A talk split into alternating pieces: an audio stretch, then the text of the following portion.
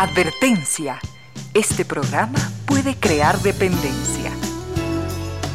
Dependencia de la buena música, del comentario oportuno, del momento poético, de las voces que siempre tienen algo que decir. Aquí se unen la música y la palabra, con cierto sentido.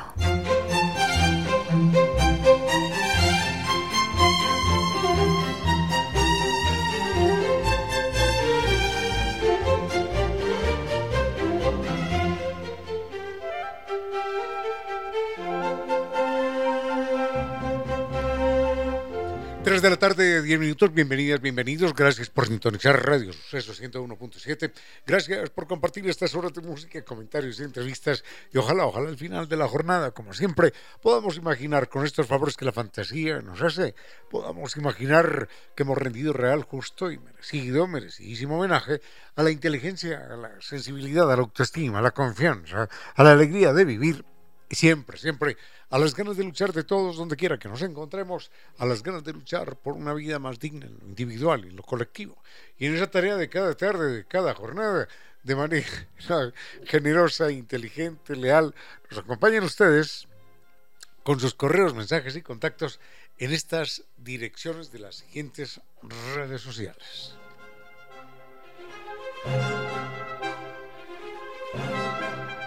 Twitter de la radio, arroba radio sucesos S. Mi correo electrónico ramiro 477 arroba gmail.com. En Facebook nos siguen como Concierto Sentido S.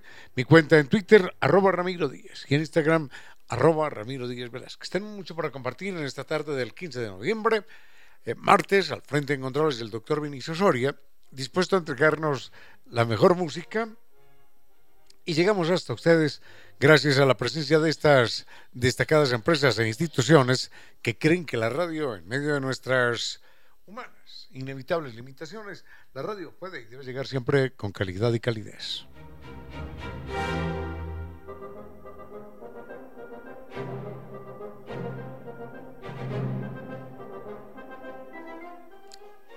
El Carnaval de Oruro es algo mundialmente famoso y es la invitación que nos hace San Tours es un viaje inolvidable lleno de música, color, diversión, con guía acompañante desde Quito. En este viaje vamos a saber además qué es caminar sobre el cielo cuando estemos allí en el Salar de Uyuni, conocido como el espejo natural más grande del mundo. Vamos a visitar la Capadocia boliviana, un lugar increíble en el Valle de la Luna. Y además, además de esto, este recorrido está lleno de historia, porque incluye Lima, el Cusco, Machu Picchu, Copacabana, La Paz y el mismo Salar de Uyuni en la época más bella del año, la temporada más bella. Pocos cupos, así que reserva el suyo con solo 500 dólares hasta el 15 de diciembre. Y reclame, de paso, un sustancioso bono de descuento. Puede preguntar también por el paquete de viajes para el año 2023. El Carnaval de Oruro nos espera con San Vitus. Naciones Unidas y Veracruz frente a la sede de jubilados del IES. el teléfono 600-2040.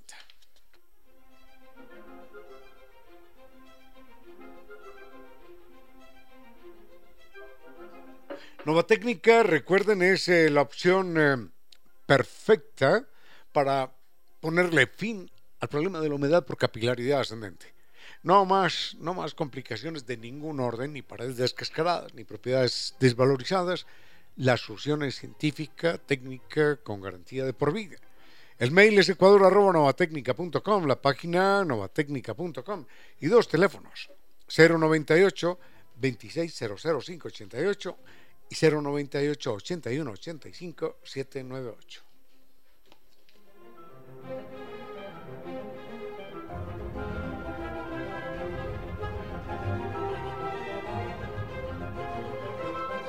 Recuerde que dentro de los servicios digitales de NetLife, usted ahora cuenta con plataformas de streaming. Puede disfrutar de más de 12.000 12 títulos de Paramount Plus y vivir lo mejor del fútbol gracias al canal del fútbol. Puede contratar, puede cubrir, lo puede pagar en la misma factura de su servicio de Internet. Recuerde la página www.netlife.es o llame al 3920 000. NetLife, número uno, mucho más que Internet.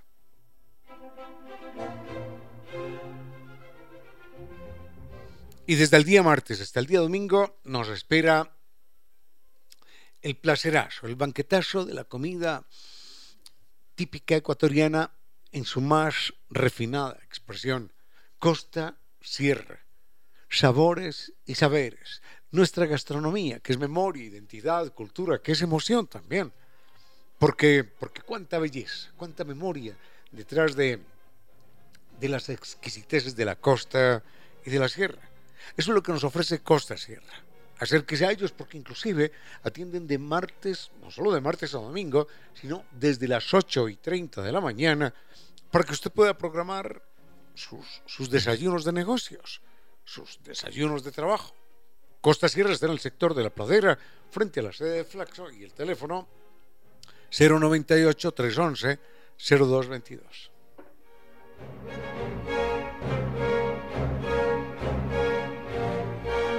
Tenemos mucho por compartir en esta tarde, algunos temas se quedaron pendientes ayer, bueno, mm, hay otros nuevos, vayamos con música y volvemos en un momento. Con cierto sentido.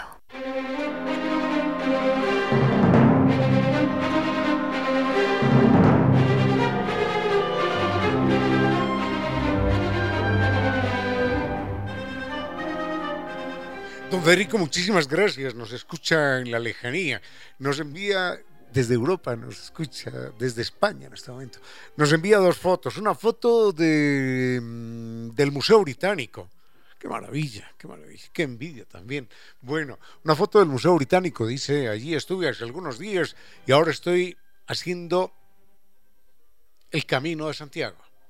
Entonces, dice, tengo muchas historias que contarle del Camino de Santiago. Bueno, cuando regrese por aquí a nuestro país nos las, nos las puede compartir aquí en el programa, ni más faltaba, claro que sí.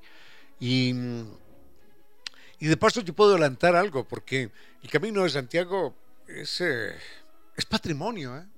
es patrimonio de la humanidad declarado por la UNESCO.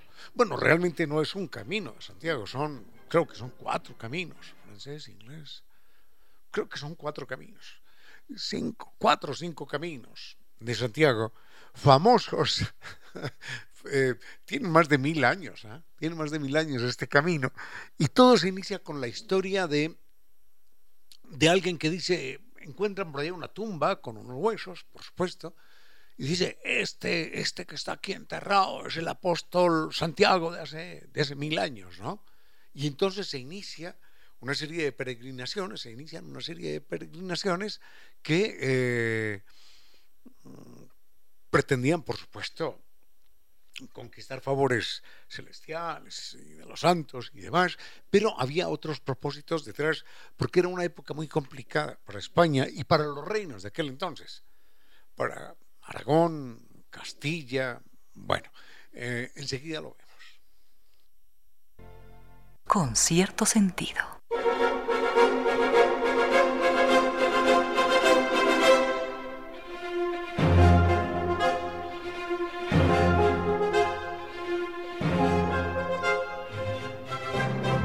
Humedad por capilaridad ascendente significa, sí, claro, un problema estético, la pared descascarada, pero es mucho más que eso. Es eh, un ambiente enfermizo, es una sucesión de gastos que no tienen fin, es una propiedad desvalorizada, es, es enfrascarse en algo que no tiene solución. No tiene solución si no se enfrenta de manera científica y técnica, como lo hace Kiblidia Nova Técnica. Garantía de por vida. Consulte con ellos Recuerde, garantía de por vida. El mail es ecuador.novatecnica.com, la página novatecnica.com y dos teléfonos.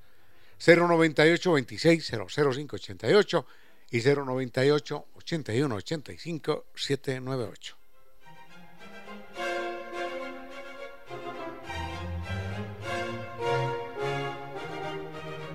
No, yo nunca he estado en el camino de, de Santiago, he pasado por ahí, sí, pero, pero hacer el camino de Santiago no, porque necesita uno por lo menos un mes, un mes y medio de caminata eh, para, para poder hacer cualquiera de los, creo que son cuatro caminos o cinco caminos. Porque hay caminos que duran, que tienen una longitud de 400 kilómetros a otros que tienen creo que mil. Entonces no es una caminata de, de fin de semana, no, ni mucho menos. En todo caso, La historia del, del Camino de Santiago se remonta hace aproximadamente mil y pico de años, porque es por allá del año 900 y algo. Mil años, mil, mil, mil, mil cien años, en números redondos. Y eh, cuentan que en alguna ocasión un campesino iba acompañado de un, de un sacerdote por allá, en alguna parte, y se sentaron a la vera del camino, ambos, a hablar quién sabe de qué, y empezó, empezó alguien a mirar un pedazo de tierra y vio que de allí salían unos huesos y descubrieron que aquí era una tumba, y entonces el, el cura le dijo, ah, por aquí estuvo Santiago, Santiago el apóstol, estos son los huesos de Santiago. Y eso se convirtió en un lugar de, de, peregrinación.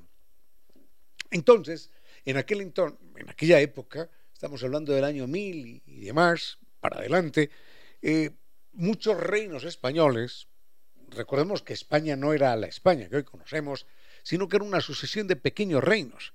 Estamos hablando de Navarra, de Aragón, de Castilla, bueno, de León, por supuesto, eh, y empezaron a, a, tener problemas, graves problemas con los, con los árabes.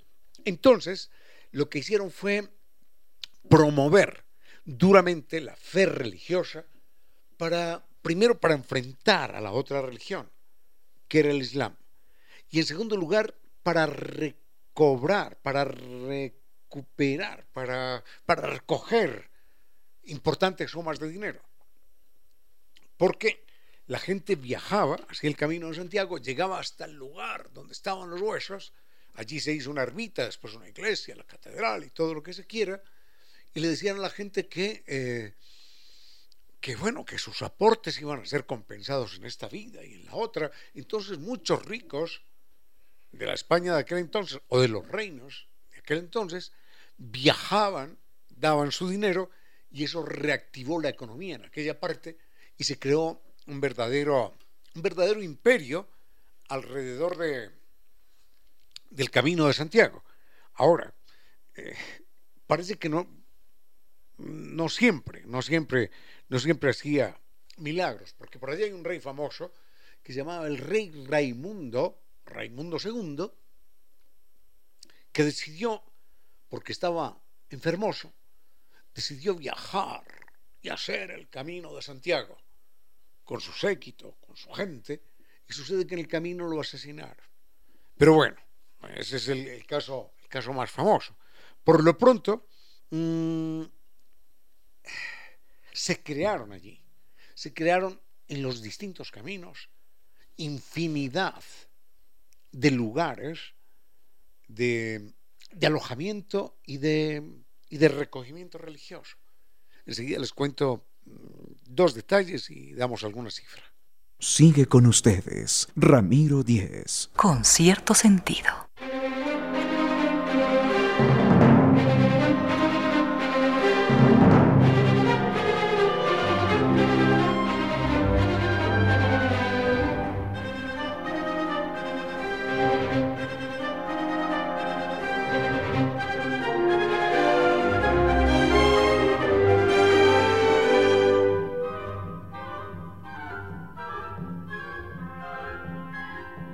Nada, una pequeñita nota acerca del Camino de Santiago, del cual nos escribe, desde, el cual nos escribe un muy, muy apreciado oyente. Eh, nos envía también una foto de, del Museo Británico, donde estuvo hace algunos días. Hombre, siga disfrutando y el Camino de Santiago, hágalo, hágalo, que es una linda caminata. Esos paisajes son, son, son muy gratos, pero recuerde que hay que estar abrigado, porque esta temporada también es de frío, por esas latitudes. Yo recuerdo que hay por lo menos cuatro, cuatro caminos. Yo nunca he hecho ese camino, no. Pero hay uno que se llama el, portugués, el inglés, el francés, el del norte, algo así. Y, y, hay otro más que no recuerdo. Bueno, son cinco caminos y la gente tiene distintas opciones, y el más largo, y el más corto, sin ningún problema, porque es una ruta extraordinariamente transitada por millares y millares de turistas, al punto que esto ha sido declarado patrimonio cultural de la humanidad por parte de la UNESCO. ¿Cuántas, cuántas iglesias? ¿Cuántas ermitas? ¿Cuántas capillas? ¿Y cuántos pequeñitos hoteles para dormir, solamente para dormir allí, están en la ruta de Santiago? Dame una cifra, Vinicio. Hombre, hombre, hombre. Unos 2.000. En efecto, sé que la cifra pasa de 1.900. Muy bien, muy bien el cálculo. No te vuelvo a preguntar nada, hombre. No, no, no, no te vuelvo a preguntar nada, ya, ya. bueno, en todo caso sí, 1900 y más. Ahora hay de todo allí, hay desde mm, hospedajes así muy, muy, muy hasta, hasta dormitorios para 8, 10, 12, 14 personas con literas para que la gente ahí se acomode de alguna manera, porque al fin y al cabo lo que, lo que están haciendo es descansando de una caminata que, que, es, que es de varios kilómetros al día. 10, 15, 20 kilómetros, cada día, cada día, durante una buena temporada. Bueno, nada más dejamos el camino de Santiago ahí y, bueno, de Inglaterra podemos hablar en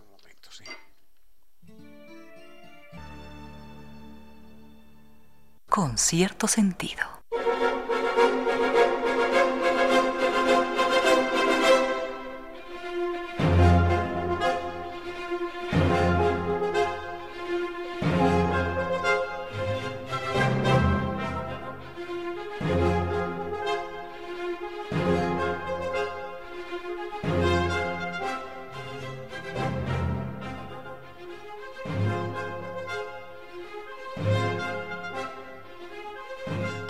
Es una invitación deliciosa y vale la pena, vale la pena aceptarla.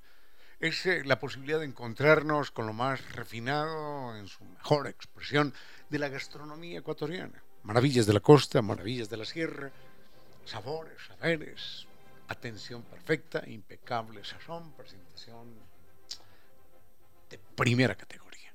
Costa Sierra, se me hace agua la boca, Costa Sierra nos espera allí, en el sector de la pradera, desde, desde las 8 y 30 de la mañana, para que uno pueda programar sus desayunos de negocio, sus desayunos de trabajo. Desde las 8 y 30, eh, de martes a domingo, frente a la sede de Flaxo. El teléfono es el 098-311-0222.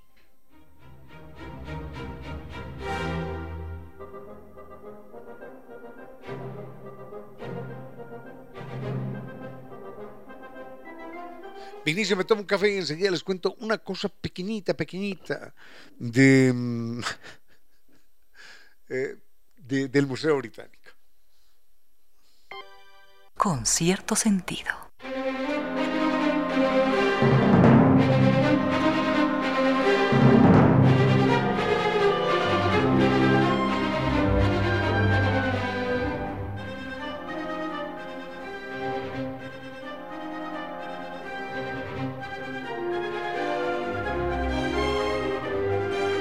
Creo que el Museo Británico tiene por lo menos 250 años y es eh, no solo el museo más importante de, Londres, sino de todo el Reino Unido y es uno de los museos más maravillosos de Europa. Eh, el Museo Británico en un momento dado tenía la biblioteca, no sé llamarla así, la Biblioteca Nacional, la Biblioteca Británica, allí en su mismo espacio, pero finalmente la Biblioteca Británica creció tanto que la sacaron a un lugar aparte. Por lo pronto, mm, este museo se inicia, imagínense, estamos hablando del año 1750, si tiene 250 años, se inicia con la donación que un médico de apellido Sloan hace al gobierno británico, a la ciudad.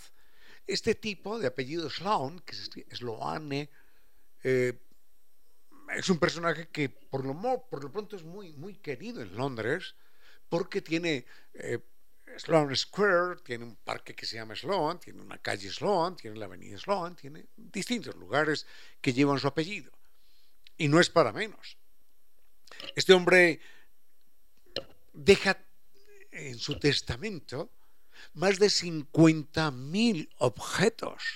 ¿Saben lo que es eso? 50.000 objetos catalogados, valiosísimos, cada uno en una joya. 50.000 objetos catalogados de distintos continentes del mundo, de distintas culturas. objetos que tenían que ver con la historia, con la etnografía, con la arqueología, con el arte.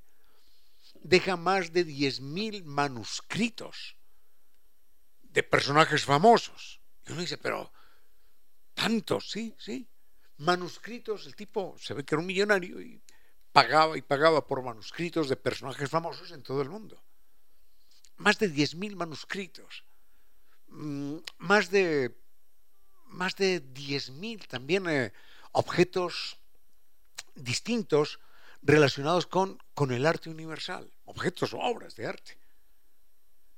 Así que hace 250 años se inició esta, tengo que hacer la cuenta enseguida, eh, hace 250 años se inició esto que es el, Museo Británico, donde, donde este oyente, desde donde este oyente nos envía la fotografía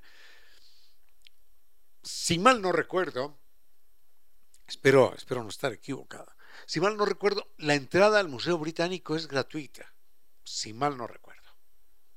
Creo que es una entrada gratuita y de todas maneras, bueno, aparte de que el gobierno aporta para su mantenimiento, su conservación y demás, de todas maneras la gente tiene la opción de depositar en una urna un aporte al Museo Británico, cosa que me parece absolutamente absolutamente perfecta.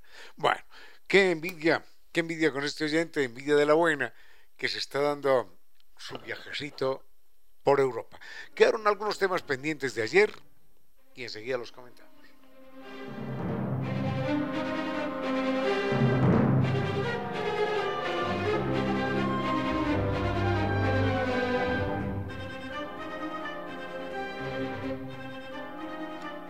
Por lo pronto, el viaje es al Carnaval de Oruro, famoso mundialmente. Recuerden, allí hay color, diversión, música, con guía acompañante desde Quito.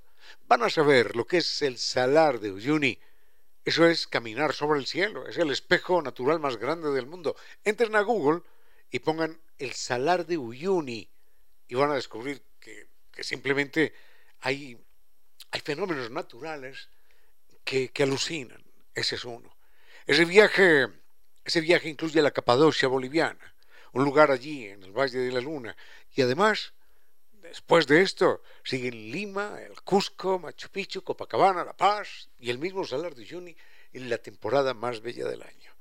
Recuerde que hay pocos cupos, puede reservar su espacio hasta el 15 de diciembre con 500 dólares y recibe un jugoso bono de descuento. Puede preguntar también por, por el paquete de viajes para el 2023. Así que recuerde, están en Naciones Unidas y Veracruz frente a la sede de jubilados del IES y el teléfono 600-2040.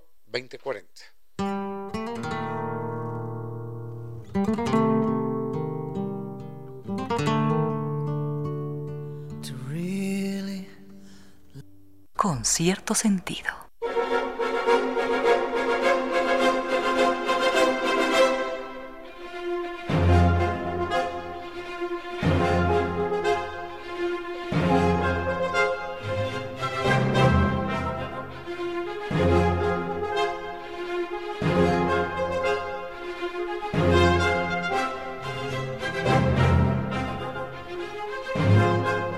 Seguridad, confort, agarre, eso es importante cuando uno está conduciendo, sobre todo la seguridad también.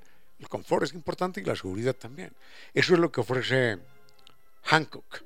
Recuerden, en cualquier tipo de carretera, de clima o superficie, llantas Hancock Tire. Es el patrocinador oficial del Real Madrid. Las encuentra en Freno Seguro, el equipo más completo para el mantenimiento de su vehículo. Los puede encontrar nos puede visitar en Guayaquil, Durán, Playas, La Libertad o Quito. O puede comprarlas online en la página www.frenoseguro.com.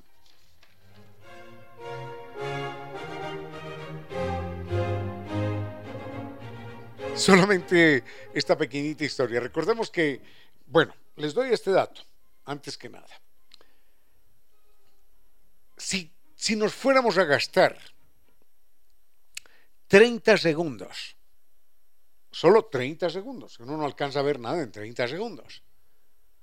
Si nos fuéramos a gastar 30 segundos para ver cada una de las piezas que tiene el Museo Británico, entonces en jornadas de ocho horas, 30 segundos, mirar una pieza, 30 segundos mirar la otra pieza, uno no tiene tiempo ni de preguntar cómo se llama ni de qué se trata.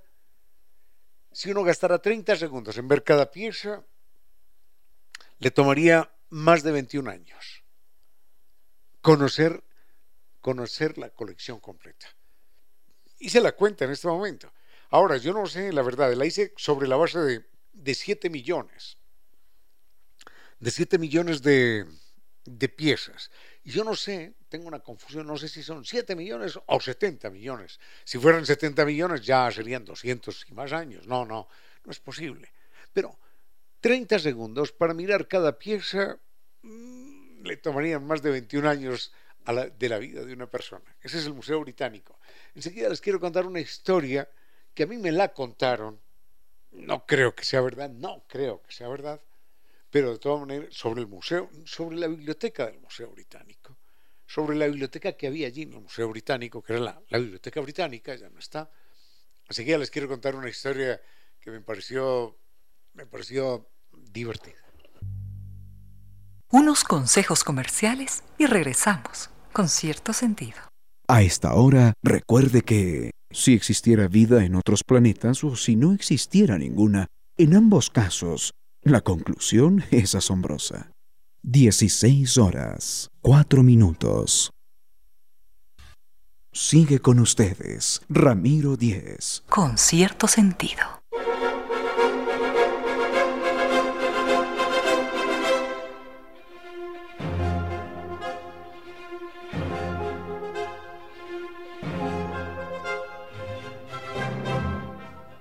Es muy pequeñita esta historia, yo no la tengo documentada, la escribí alguna vez contándola, digamos recontándola, porque a mí me la habían contado. Y es que hay que recordar que eh, Vladimir Ilich Ulyanov, más conocido como Lenin, el gran dirigente de la Revolución Rusa, bolchevique, pasó mmm, algunos años de su vida allí en Londres, concretamente en la biblioteca del Museo Británico, mmm, estudiando, leyendo, preparando sus textos, que después habrían de ser el detonante parcial de, de la revolución bolchevique. Estamos hablando de los años 1910, 1915, ¿no? Hasta antes de la revolución. Entonces, en alguna ocasión, en los años 50, alguien eh, visitó el Museo Británico, la biblioteca, y se encontró allí con un, con un bibliotecario que parecía, con todo respeto, parecía un fósil sacado de alguna de alguna colección del mismo museo. Era un señor muy, muy, muy viejecito que llevaba rompiendo todos los récords, llevaba más de 40 años trabajando y no se había querido retirar. Y no lo querían retirar porque el señor se sabía de memoria la biblioteca, la biblioteca británica. ¿Dónde está tal libro aquí? ¿Dónde está tal libro allí? ¿De qué trata este tema de esto? Bueno, entonces, estamos hablando de los años 50 y la persona que habla con él dice, a ver, echa para atrás 40 años, 1910, y como sabía que él trabajaba allí desde esa época, y en esa época iba Vladimir Ilich Ulyanov, Lenin, a leer y a leer durante días y semanas y meses enteros, le dijo, oiga, señor, si usted trabaja aquí desde antes de 1910, entonces habrá conocido a Lenin.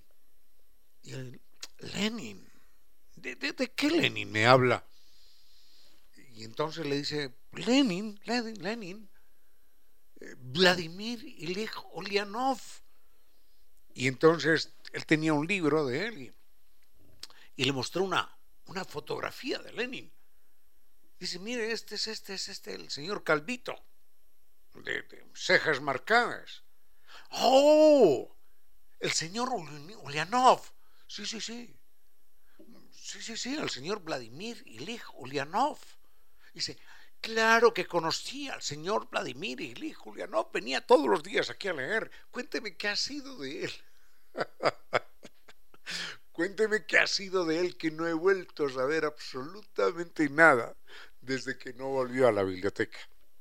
Entonces, para él, el tal señor Calvito Vladimir Ilich Ulyanov, que había llegado allí a, leer todos los días a la biblioteca, era eso, era el señor Vladimir Ilich Ulyanov, no, no Lenin de ninguna manera, porque vivía absolutamente desconectado del mundo exterior. Hasta ahí una pequeñita historia que no sé si es verdad.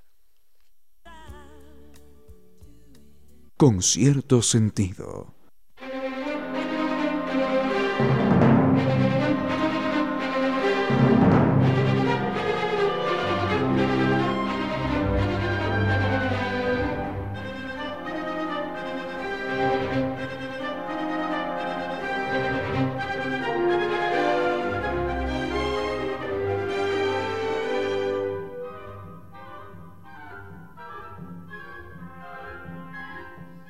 Nada, nada es equiparable a un carnaval de Oruro. Aquello, aquello supera lo que uno pueda imaginar. Nunca, nunca usted verá tantos hombres bailando con tanta fuerza, con tanto vigor, con tanta energía, tantas mujeres bailando con tanta belleza y tanta picardía y tanto encanto. Son centenares, centenares de hombres y mujeres que recorren las calles de Oruro en un baile que finalmente, se lo advertimos, lo van a dejar a usted hipnotizado. Ver esto es una verdadera maravilla. Recuerden que el famoso Carnaval de Oruro es al que nos invita San Tours. Es algo lleno de música, de color, de diversión, con guía acompañante desde Quito. El Salar de Uyuni también nos espera. Es el espejo natural más grande del mundo. La Capadocia boliviana en el Valle de la Luna es algo que definitivamente derrota todas las imaginaciones. Y a esto se agrega, se agrega después la visita a Lima, al Cusco, Machu Picchu, Copacabana, La Paz y el mismo Salar de Uyuni en la mejor época del año. Esta es la invitación de San Tours. No quedan muchos cupos, ¿eh? Así que reserve su espacio hasta el 15 de diciembre con 500 dólares y reclama un jugoso bono de descuento. Pregunte además por los viajes, por el catálogo de viajes para el 2023. Recuerde que el Carnaval de Oruro nos espera en San Viturs. Están en Naciones Unidas y Veracruz frente a la sede de jubilados del IES y la página 600-2040. Con cierto sentido.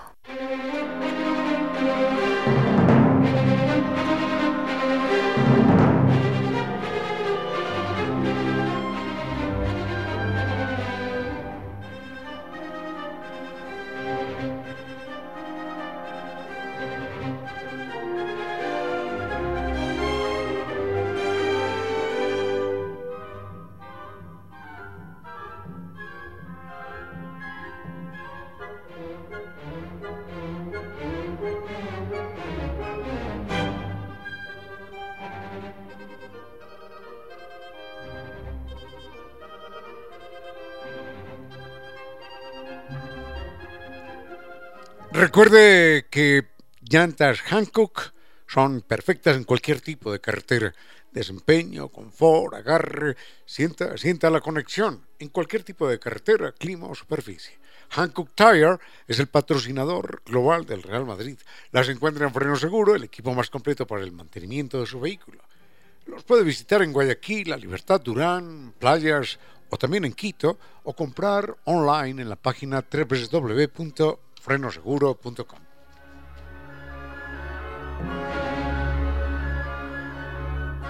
No, no nos vamos a extender hoy sobre, ah, sobre la guerra nuclear porque ayer habíamos comentado algo al respecto, pero en medio de todas las prisas se me había quedado algo pendiente y era compartir con ustedes algo, algo cierto, algo verídico, algo, algo que nos tuvo al borde del colapso planetario. Allí recordábamos cómo un hombre que se llamó Stanislav Petrov nos había salvado a todos. Cuando, por suerte, a él le tocó reemplazar al jefe en el Departamento de Defensa Estratégica de la URSS. Y un día, un día cualquiera, se dispararon las alarmas señalando un ataque de misiles atómicos contra la Unión Soviética. Y este hombre valido de su, de su sentido común, dijo, esto tiene que ser un error, porque están disparando los misiles uno a uno, cada minuto. Un, ataque, un ataque, un ataque no se hace así. Si van a destruirnos, lanzan todo de un solo golpe, en forma de sorpresa, y se acabó la historia. Pero no, ¿cómo es esto de lanzar un ataque, un misil, que toma nueve minutos para llegar a Moscú? Y al minuto lanzan otro misil. Esto no puede ser. Esto tiene que ser un error del sistema.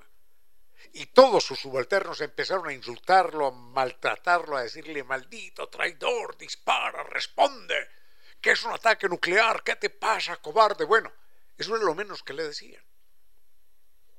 El tipo se mantuvo en sus principios, dijo, esto tiene que ser un error, porque nadie, nadie dispara un misil atómico esperando un minuto y otro minuto, no, no. Un ataque nuclear es todo de golpe y se acabó la historia, si es que se pretende acabar con el enemigo. Aguantó, aguantó insultos, aguantó eh, todo tipo de atropellos verbales y en un momento dado se silenciaron las alarmas y apareció un letrero en la pantalla del computador que decía error del sistema.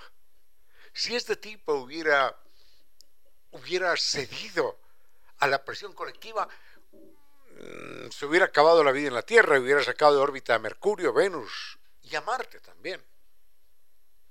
Así que la vida se la debemos a Petrov. Pero miren lo que les voy a contar enseguida, después de este tema musical, cuando, cuando veamos lo que hizo Ronald Reagan.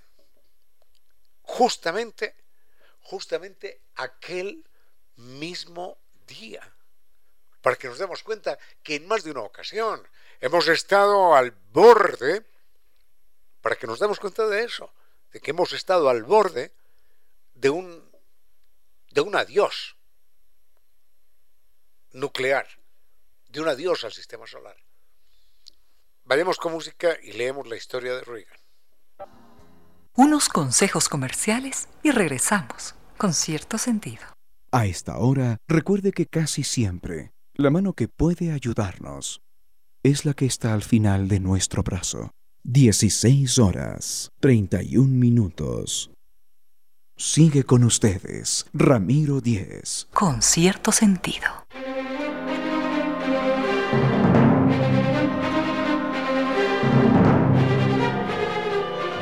Quiero compartir con ustedes una historia verdadera, intensa, dramática, desconocida de Ronald Reagan. Hay que recordar que Ronald Reagan, eh, antes de llegar a la presidencia de la República, era un famoso actor de cine. Y antes de ser actor de cine, se había destacado como, como locutor de radio. Primero eh, transmitiendo partidos de fútbol y luego mm, en programas de lo que a él más le encantaba, que era la, el tema del ganado, las vacas, los caballos, cosas de esas por el estilo. Era un, cowboy vocacional, Ronald Reagan. Mm, ahora, mucha gente hace bromas de la inteligencia de Ronald Reagan. Era un tipo verdaderamente inteligente, más allá de, de todas sus posiciones políticas. Pero bueno, entonces, la historia es la siguiente. Hay que recordar que Ronald Reagan había sido locutor de radio y le encantaba le encantaba el micrófono, le encantaba, le encantaban las cámaras, le encantaba estar en escena. Y de hecho él era el gran comunicador en la presidencia de los Estados Unidos. La historia, la historia que les quiero leer es muy cortita y es la siguiente para que nos demos cuenta de en cuántas ocasiones hemos estado en peligro.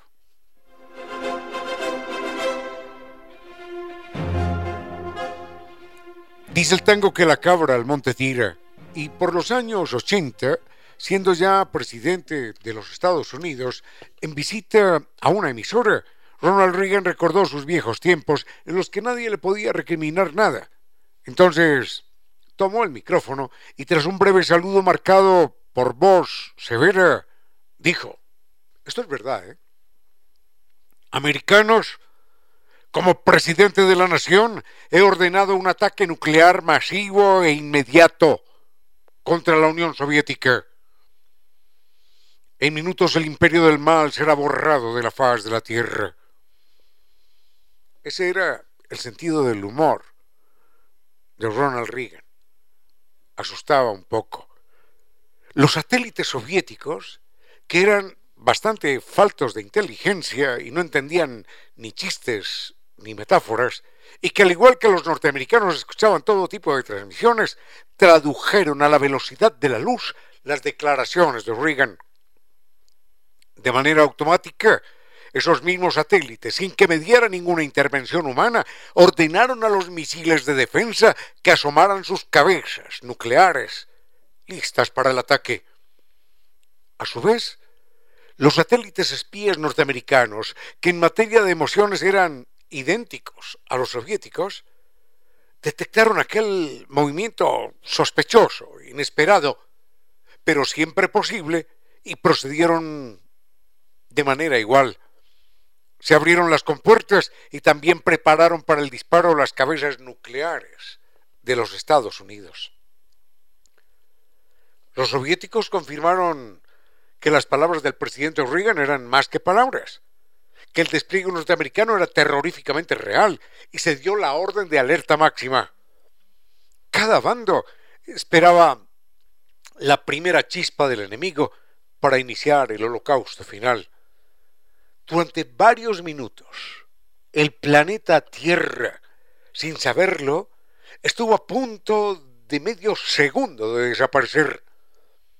Un clic, un botón que se hubiese oprimido, una palabra de más o de menos, y ninguno de nosotros estaría aquí. Enseguida, sin saber los efectos de su broma, Reagan cambió el tema y se dedicó a hablar de béisbol, de fútbol, de vacas, al igual que en sus buenos tiempos, y como tenía una linda, una encantadora risa, soltó una carcajada musical, celebró su chiste, y todo se apaciguó con los mensajes intrascendentes de cierre del programa. Dos horas más tarde, la alerta de los satélites que ordenaban el disparo nuclear pasó de roja a naranja. Así estuvo durante varios días mientras los miles de millones de habitantes del planeta Tierra teníamos un hacha suspendida de un delgado hilo sobre nuestras cabezas, sin saberlo. Es posible que Ronald Reagan, a pesar de las cabezas nucleares ansiosas, hubiese estado tranquilo todo el tiempo porque él solía consultar siempre el horóscopo. Además, por las dudas, tenía a una mujer llamada Joan Kigley, su astróloga de cabecera, que era quien aprobaba o no sus acciones militares y recomendaba hora y día de los ataques y de sus tropas, de acuerdo con la posición de los astros. En fin, Ronald Reagan ya sabía, a pesar de su chiste y de la alarma nuclear, ya sabía que el mundo no se iba a acabar esa mañana. Con cierto sentido.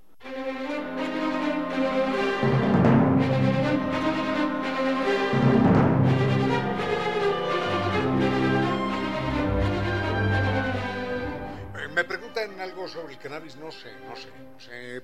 Nunca he sido consumidor, en absoluto, nunca, jamás.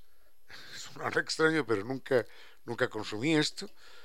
Tenía compañeros en la universidad que, sí que lo hacían y después en la vida también he encontrado algunos, pero nunca, nunca probé esta, esta sustancia. Simplemente me da miedo, me da miedo.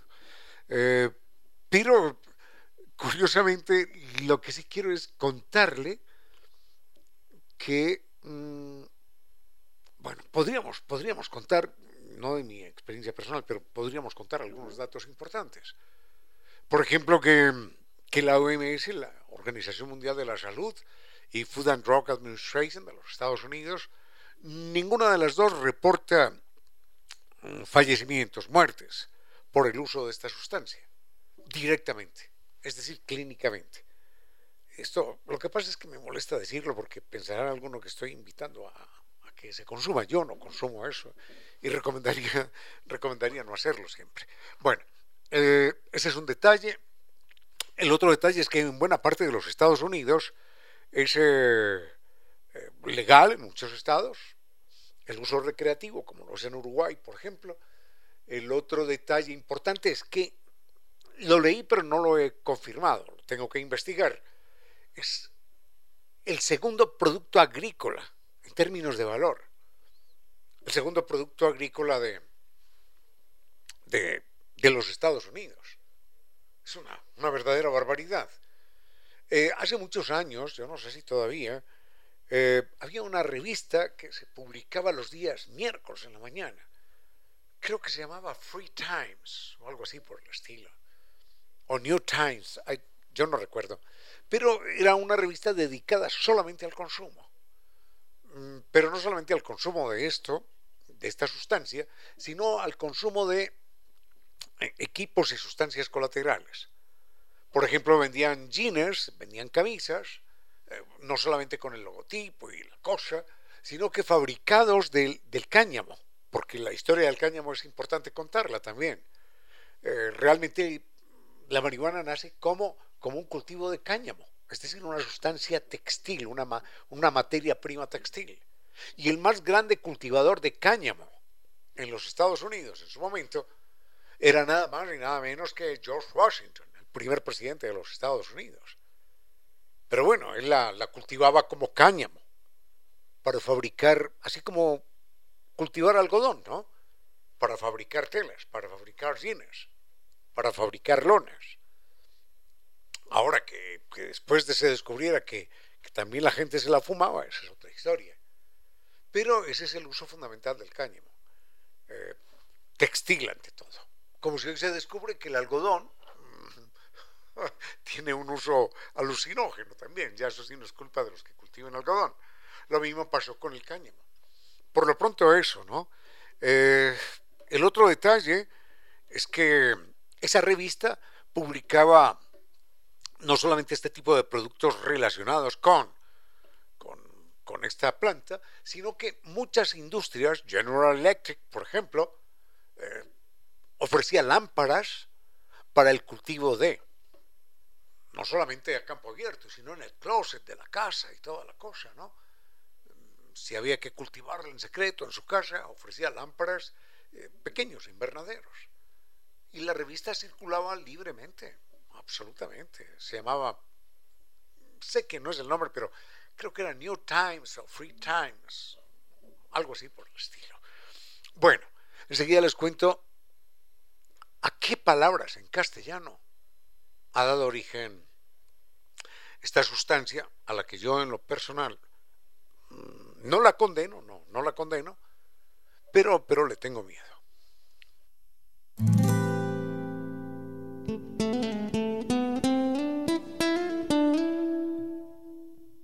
Con cierto sentido.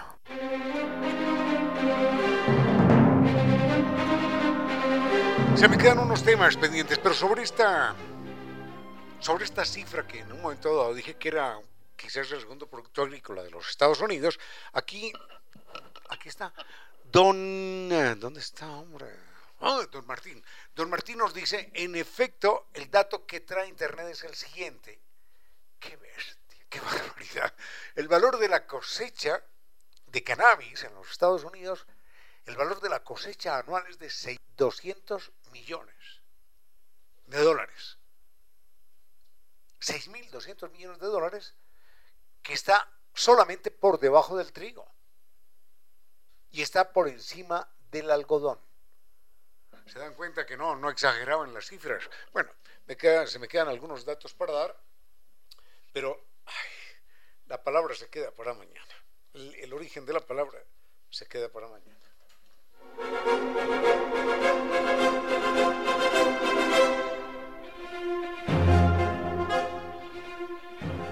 Esto fue todo por hoy. Agradecemos a San Viturs que nos recuerda el carnaval de Oruro mundialmente famoso.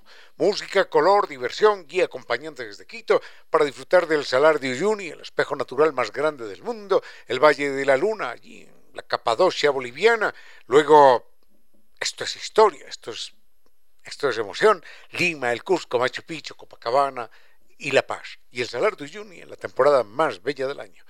Recuerde, con 500 dólares, quedan pocos cupos, reclame su bono de descuento. Puede preguntar por el paquete de viajes para el 2023. Llámelos, llámelos al 600-2040 y, y puede visitarlos en Naciones Unidas y Veracruz frente a la sede de jubilados del IES. Recuerde Carnaval de Oruro con San Viturs.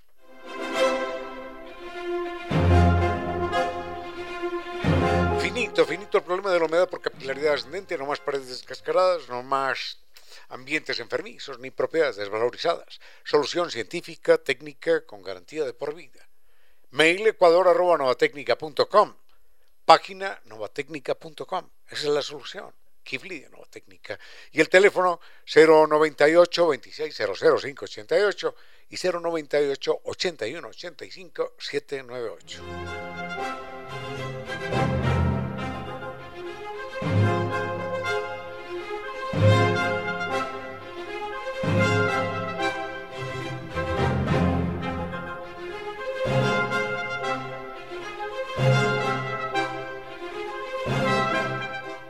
NetLife es eh, más que Internet. Recuerde que entre los servicios digitales usted cuenta con Microsoft 365, así que sea más productivo con OneDrive de 6 teras de almacenamiento en la nube. Mantenga licencias originales Microsoft en sus dispositivos y realice llamadas internacionales por Skype y mucho más.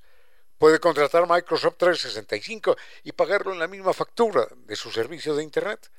Conozca más en www.netlife.es o llame al 39 20.000.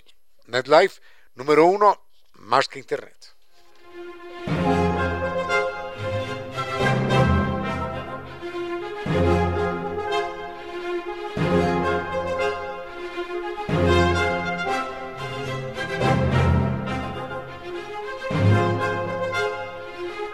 Costa Sierra es el resumen exquisito de nuestros sabores y saberes es el encuentro con nuestra gastronomía, es decir, con nuestra identidad, con nuestra memoria, con nuestra cultura, con nuestro disfrute del paladar. Y para nuestros ojos también, los platos son bellísimos. Costa Sierra atiende de martes a domingo desde las 8 y 30 de la mañana. Estupenda atención, sazón perfecta. Dese ese gusto que se lo merece, de martes a domingo. Y además, eh, sin prisas, usted puede estar allí desde las 8 y 30 de la mañana para que desayune en plan de negocios, en plan de trabajo disfrute, disfrute en Costa Sierra, sector de la pradera, frente a Flexo. El teléfono para sus reservaciones 098 311 0222. Doctor eh, Giovanni Córdoba en Control, muchísimas gracias. Doctor Vinicio Soria, que nos atendió antes, muchísimas gracias. Damos la bienvenida a doña Reina Victoria Díez con su programa Vuelo de Música y Palabras. Conmigo será hasta mañana, fuerte abrazo, los quiero mucho. En silencio, ese rayo de luz que entra por su ventana quiere decirle que a esta hora la música y los comentarios se disfrutan con cierto sentido.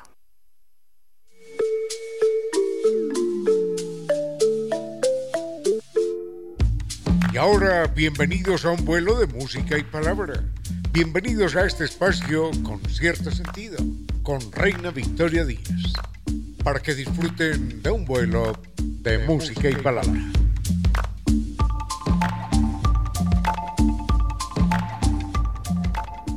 El reloj está a punto de marcar las 5 de la tarde y eso quiere decir que hemos ya calentado motores para volar con la música y la palabra. Muchas gracias a cada uno de ustedes por ser un copiloto por compartir este espacio, por estar siempre pendientes, de escribir a través de redes sociales, que es más, aprovecho para recordarlas en este momento para que nos mantengamos en contacto e interactuemos a lo largo de esta hora. Instagram, arroba Reina Victoria 10. Mm, veo que ya está escribiendo Patricio Villamar, Beto también. Facebook con cierto sentido, Twitter arroba Reina Victoria DZ y TikTok arroba Reina Victoria 10. Muchas gracias siempre por estar allí con todos sus mensajitos, también como María Eugenia Jaramillo Amaya. Entonces, hay algunas propuestas de temas. Recuerdan que ayer habíamos estado hablando sobre la población mundial y cómo esta se esperaba que a mediados de año estuvieran los 8 mil millones de habitantes.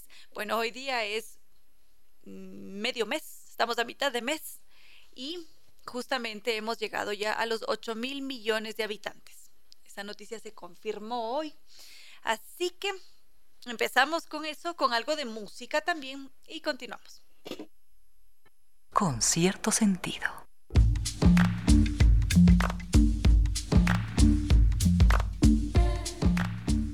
Sigamos, queridos amigos, con diferentes temas que ustedes han propuesto. Algunos se preguntan por la psicología humana, otros por los otros animales, otros por las redes sociales. Diego Quimbiulco está en sintonía, también Beto, Pablo Hinojosa, Santiago Andrés de Rojas. Muchísimas gracias por estar allí, siempre presentes, pendientes. Los voy leyendo conforme transcurre el programa. También Alex Rubén Aguaiza.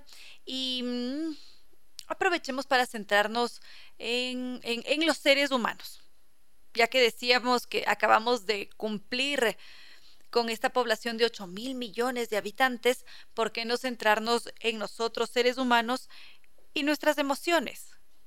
Porque para algunos esta noticia puede ser algo muy emocionante, pueden ponerse contentos, otros quizás pueden verlo como algo trágico, desesperante, se preocupan, a cada uno de nosotros nos puede generar una emoción distinta y va a depender de muchísimas cosas.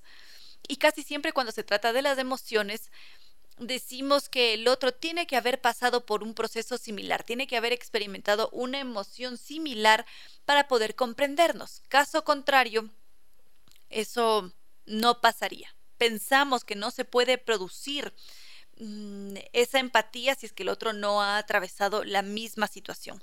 ¿Qué creen ustedes? Los leo a través de redes sociales, Facebook con cierto sentido, Twitter arroba Reina Victoria DZ, Instagram arroba Reina Victoria 10. Gracias a, a, mi querida Paola Costa por estar en sintonía. También a Rodrigo Vivas Chulca que nos dice que hay una sobrepoblación mundial, que sería necesario tomar políticas de Estado, que se tome cartas en el asunto respecto a la planificación familiar. Teníamos pendiente hacer una entrevista sobre este tema. Ya vamos a ver cuándo lo hacemos. Jenny Enrique Arias, en cambio, se pregunta que de esos 8 mil millones de habitantes, ¿cuántas personas están en China y en la India? Se estima que en la India hay mm, unos 1.300, casi 1.400 millones de habitantes, mientras que en la China unas 1.400 personas aproximadamente. No sé si es que esa es la cifra actual. Ojo con esto, quizás son datos que tienen que ser em, actualizados justamente. Ahora, estábamos dejando de lado a la población mundial porque había propuesto, o ustedes más bien habían propuesto que nos centremos en la salud mental, en las emociones, y como muchas veces decimos que si es que el otro no ha sufrido una crisis de ansiedad o no ha sufrido con depresión o no ha sufrido ciertos impactos emocionales, no puede comprender al otro. Y casi siempre esto nos preocupa cuando estamos en el núcleo familiar, porque muchas veces las de relaciones pueden verse lastimadas cuando existe una incomprensión por parte del otro. Puede ser la relación con los padres, con los tíos, con los sobrinos, con los primos, con los abuelos, con la pareja, con diferentes individuos, porque a veces se cree que el otro no nos entiende hablamos diferentes lenguajes y a veces una persona, si es que detecta que su hermana está con, con depresión, quizás no sabe cómo aproximarse, cómo ayudar, qué decir, qué no decir, qué proponer. Y muchas veces la, la persona que está experimentando esa sensación, esa crisis de depresión o de ansiedad, quizás se, se siente aislada, incomprendida y resulta ser todo lo contrario, justamente por ese motivo se intenta analizar cómo funcionamos y ver de qué modo cada uno de nosotros entiende qué es exactamente la depresión, qué es em, una crisis de ansiedad. Y ya a partir de ese entendimiento se intenta comunicar, se intenta mm, analizar mm, y sobre todo mm, actuar como un agente de contención para el otro. Principalmente va por allí. De todas formas, los estudios siguen desarrollándose en estos temas que son tan complejos y subjetivos también. Vamos con algo más de música y continuamos.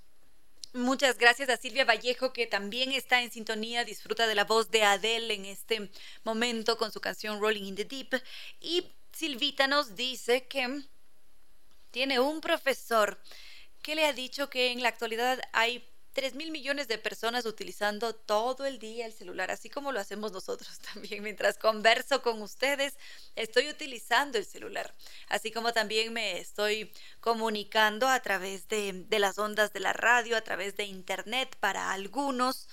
Y mm, Así como tiene grandes ventajas, también nos afecta, ya lo habíamos dicho, este celular está como una extensión de nosotros, nos hemos ido deformando, hace poco salió una noticia en la que nos decían que va a haberse modificado todo nuestro cuerpo, nos vamos a hacer, nos vamos a convertirnos en seres jorobados, vamos a perder buena parte mm, de los huesitos que están en las cervicales, los dedos van a ser distintos, mucho más largos, más finos por estar todo el día en el tiki tiki y mm, y así nos iremos transformando a lo largo del tiempo porque ya la pantalla forma parte de nosotros, así como también me comentaban hace poco, creo que fue este fin de semana, que vamos a empezar a, vivir y a manejar todo sin teléfonos y a través de las famosísimas gafas que quiere lanzar Elon Musk y, Google y tantas otras empresas. Pero bueno, en todo caso, volviendo con las emociones, el ser humano y cómo manejamos eh, las situaciones emocionales cuando convivimos con alguien, que puede ser un familiar o no, muchas veces existen ciertos fallos en la comunicación que afectan, que alteran esas relaciones porque quizás nos sentimos incomprendidos. Y muchas veces esto implica una enorme carga emocional para las dos partes. Para la parte que tiene el rol de cuidador, digámoslo de alguna manera, es muy pesado porque tiene que lidiar con esos altos, con esos bajos, con los cambios de comportamiento, con mm, enfermedades que a veces derivan de ese estrés mental, así como también sufre la persona que está padeciendo la enfermedad o la crisis. Existen sentimientos de carga en ambos individuos. Y muchas veces creemos que las emociones, que los sentires están implícitos, pero ese no es el caso. Hay que manifestarlos, hay que hablarlos, porque cada uno de nosotros maneja lenguajes diferentes. En todo caso, ante estos temas, Casi siempre lo que se recomienda es ir acompañados por un profesional de la salud, alguien que justamente nos lleve a, a, tratar, a conversar sobre estos pueden ser traumas o sobre estas crisis para alivianar, para aligerar esa carga y también para tener herramientas para justamente mm, lidiar o más bien convivir con los otros. Hay una banda que me gusta mucho, no sé, doctor Córdoba, si es que tenemos alguna canción de Nirvana, porque justamente Nirvana ha compuesto algunas canciones que giran en torno a la salud mental, que hablan sobre el entorno, sobre cómo muchas veces eh, nos mantenemos en silencio, cómo hay poca comprensión ante ciertas actitudes, ante ciertas acciones y además es una, una banda verdaderamente fascinante. Entonces, doctor Córdoba, ¿tenemos algo por allí de Nirvana? Pero por supuesto, ¿no es verdad? Sigamos. Y veo por acá mensajes de John Bueno desde Barquisimeto, Venezuela. Con cierto sentido.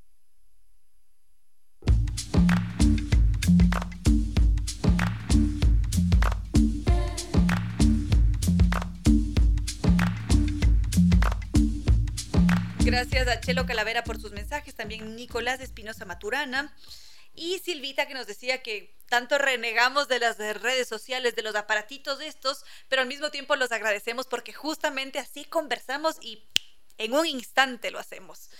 Em, quiero en este momento agradecer esta revista L en su edición número 100 que nos las han hecho llegar es la edición número 100, como les decía, de L, de esta revista para niños que a lo largo de 17 años nos han permitido reírnos, jugar, entretenernos con las diferentes propuestas que ellos hacen. Entonces es un verdadero logro llegar a la publicación número 100.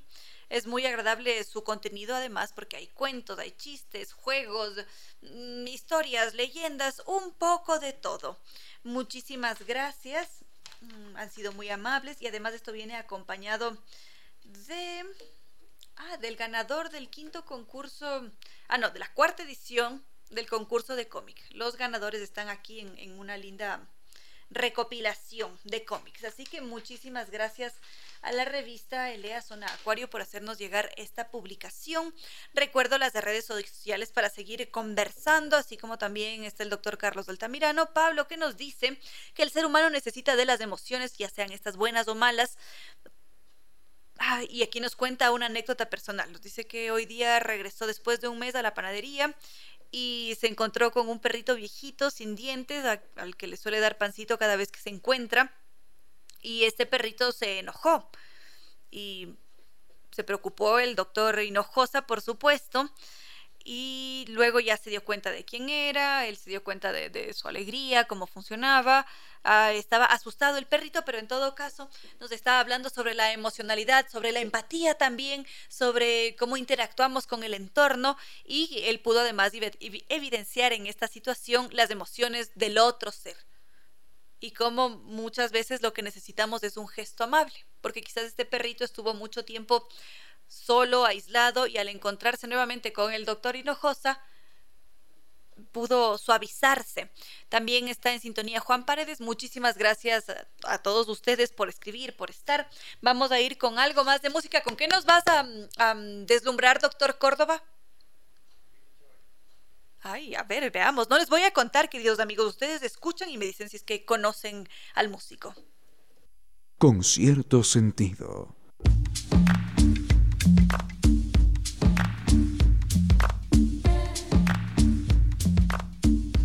Nos escribe Guillermo Rodríguez y nos dice es Billy Joel. Por supuesto que sí, disfrutábamos de su voz, de sus grandes composiciones. Beto nos dice que él fue el fundador de la revista L y agradece por la mención. Qué alegría, qué bonito esto. Sigamos entonces con otros temas, queridos amigos. Mm, me gusta mucho que nos centremos en los animales. Justamente les compartía un video, esto a través de TikTok ¿Cuándo fue esto? No sé si es que fue hace unos dos, tres días.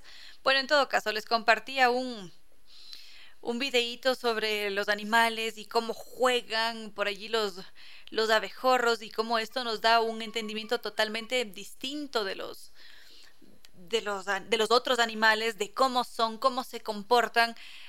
Y hablamos sobre el juego en los animales. Y en este último tiempo, a lo largo de este año, los científicos han dicho parecería que los otros animales también componen música, también sienten el ritmo, tienen creatividad, que es algo que no se había considerado porque siempre hemos pensado que únicamente el ser humano tiene estas capacidades. Y ya con, con los avances científicos nos quedamos algo trastornados.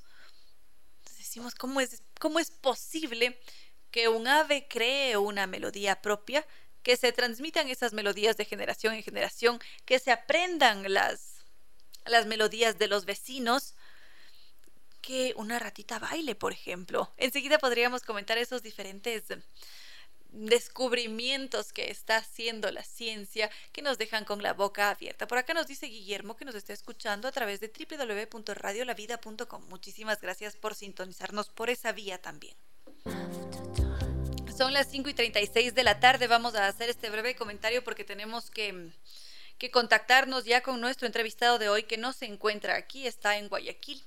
Así que mm, sobre los otros animales, se ha descubierto en este tiempo que mm, animales como las ratitas tienen ritmo y son capaces de seguir, de replicar los compases de la música que escuchan, si es que se acelera, si es que se desacelera. Al parecer cuentan con una habilidad innata para seguir el ritmo. Y esto es algo totalmente inesperado porque siempre se ha creído que los únicos que tenemos esa capacidad somos nosotros seres humanos.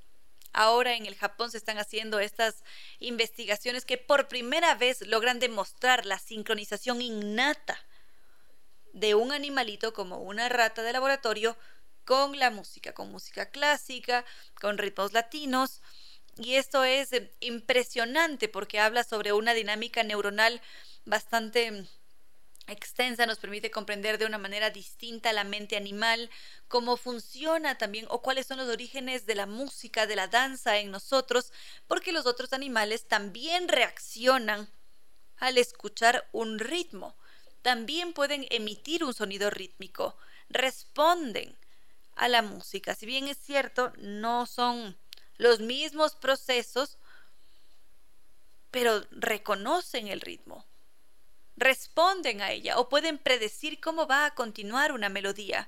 Entonces es muy evidente que existe una sincronización del ritmo en los otros animales.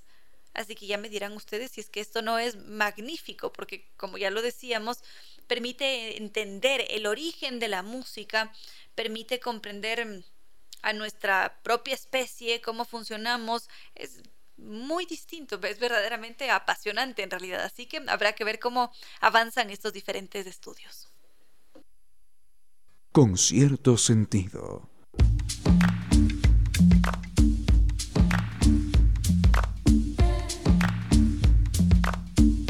Veo que muchos están sumando a la sintonía. Daniel Endara, también Freddy Cortés, que mientras realiza sus trabajos de edición nos está escuchando.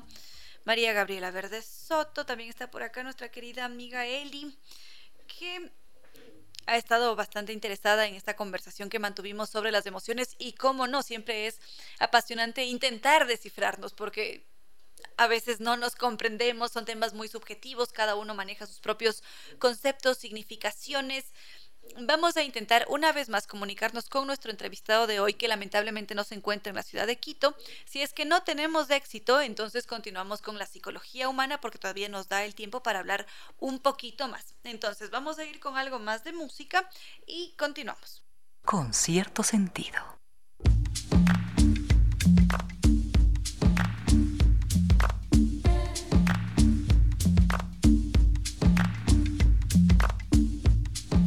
No tuvimos éxito con nuestro entrevistado de hoy. Es bastante curioso cuando muchas veces confirmamos, reconfirmamos una y otra vez y nos hacen perder ese espacio que estaba destinado a una persona en particular y a otra persona se le negó el espacio. Entonces es una verdadera pena que se pierda.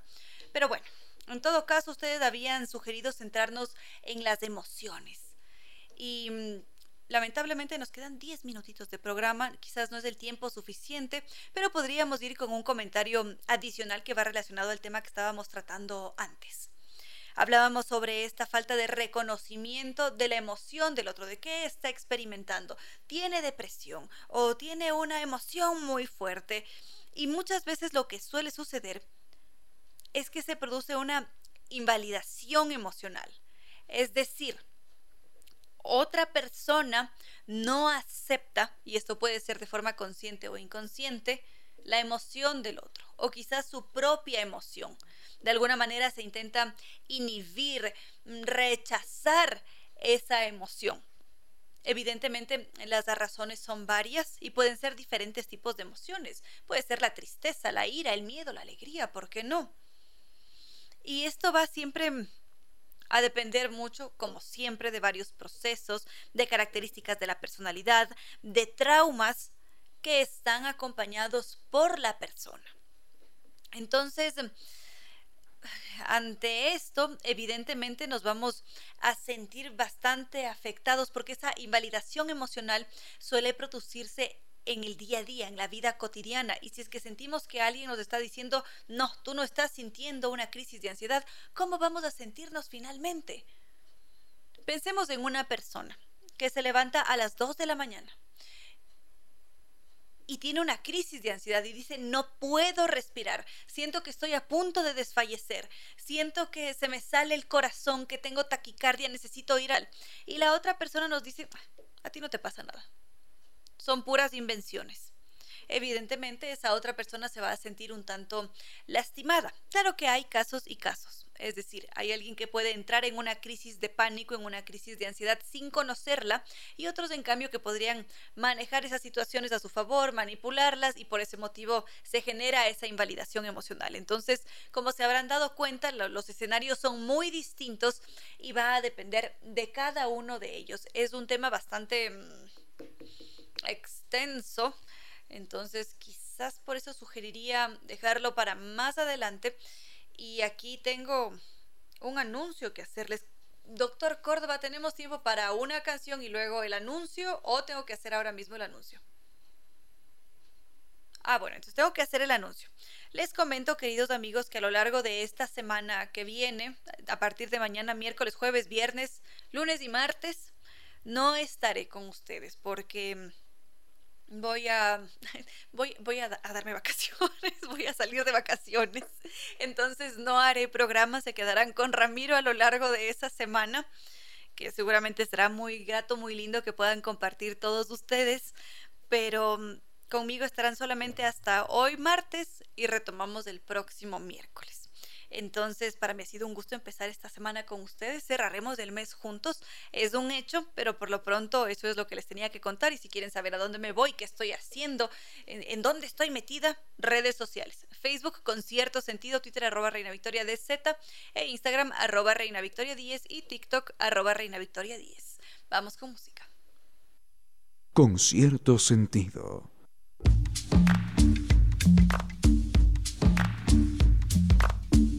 Gracias por sus buenos deseos, Yadira, Marcio, David, mm, Diego, Joe, también Daniro y Silvita. Muchísimas gracias. Ya les estaré contando todo, como les había dicho, a través de redes sociales. Y mm, ya en este punto no queda más que decirles que hemos llegado al final de este programa, que conmigo volveremos a encontrarnos este próximo miércoles. Muchísimas gracias siempre por estar, por interactuar. Igual seguiremos conversando a través de redes sociales.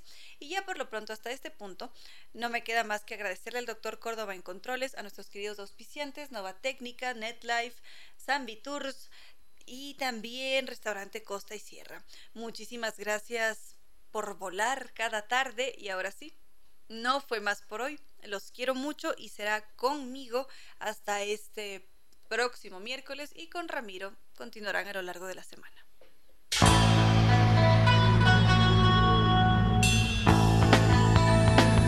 Si como dicen es cierto que en la vida no hay casualidades, piense, ¿por qué escuchó usted este programa? Tal vez escuchó aquello que necesitaba o tuvo la sospecha de esa luz dentro de su propio ser una gota de agua, un corazón que late, una semilla en su memoria, un remanso en medio de sus prisas, una voz que aliente su esperanza, una pluma para sus alas. Algo de eso hemos querido ser. Aquí, en concierto sentido, con Ramiro Díez. Y Reina Victoria Díez.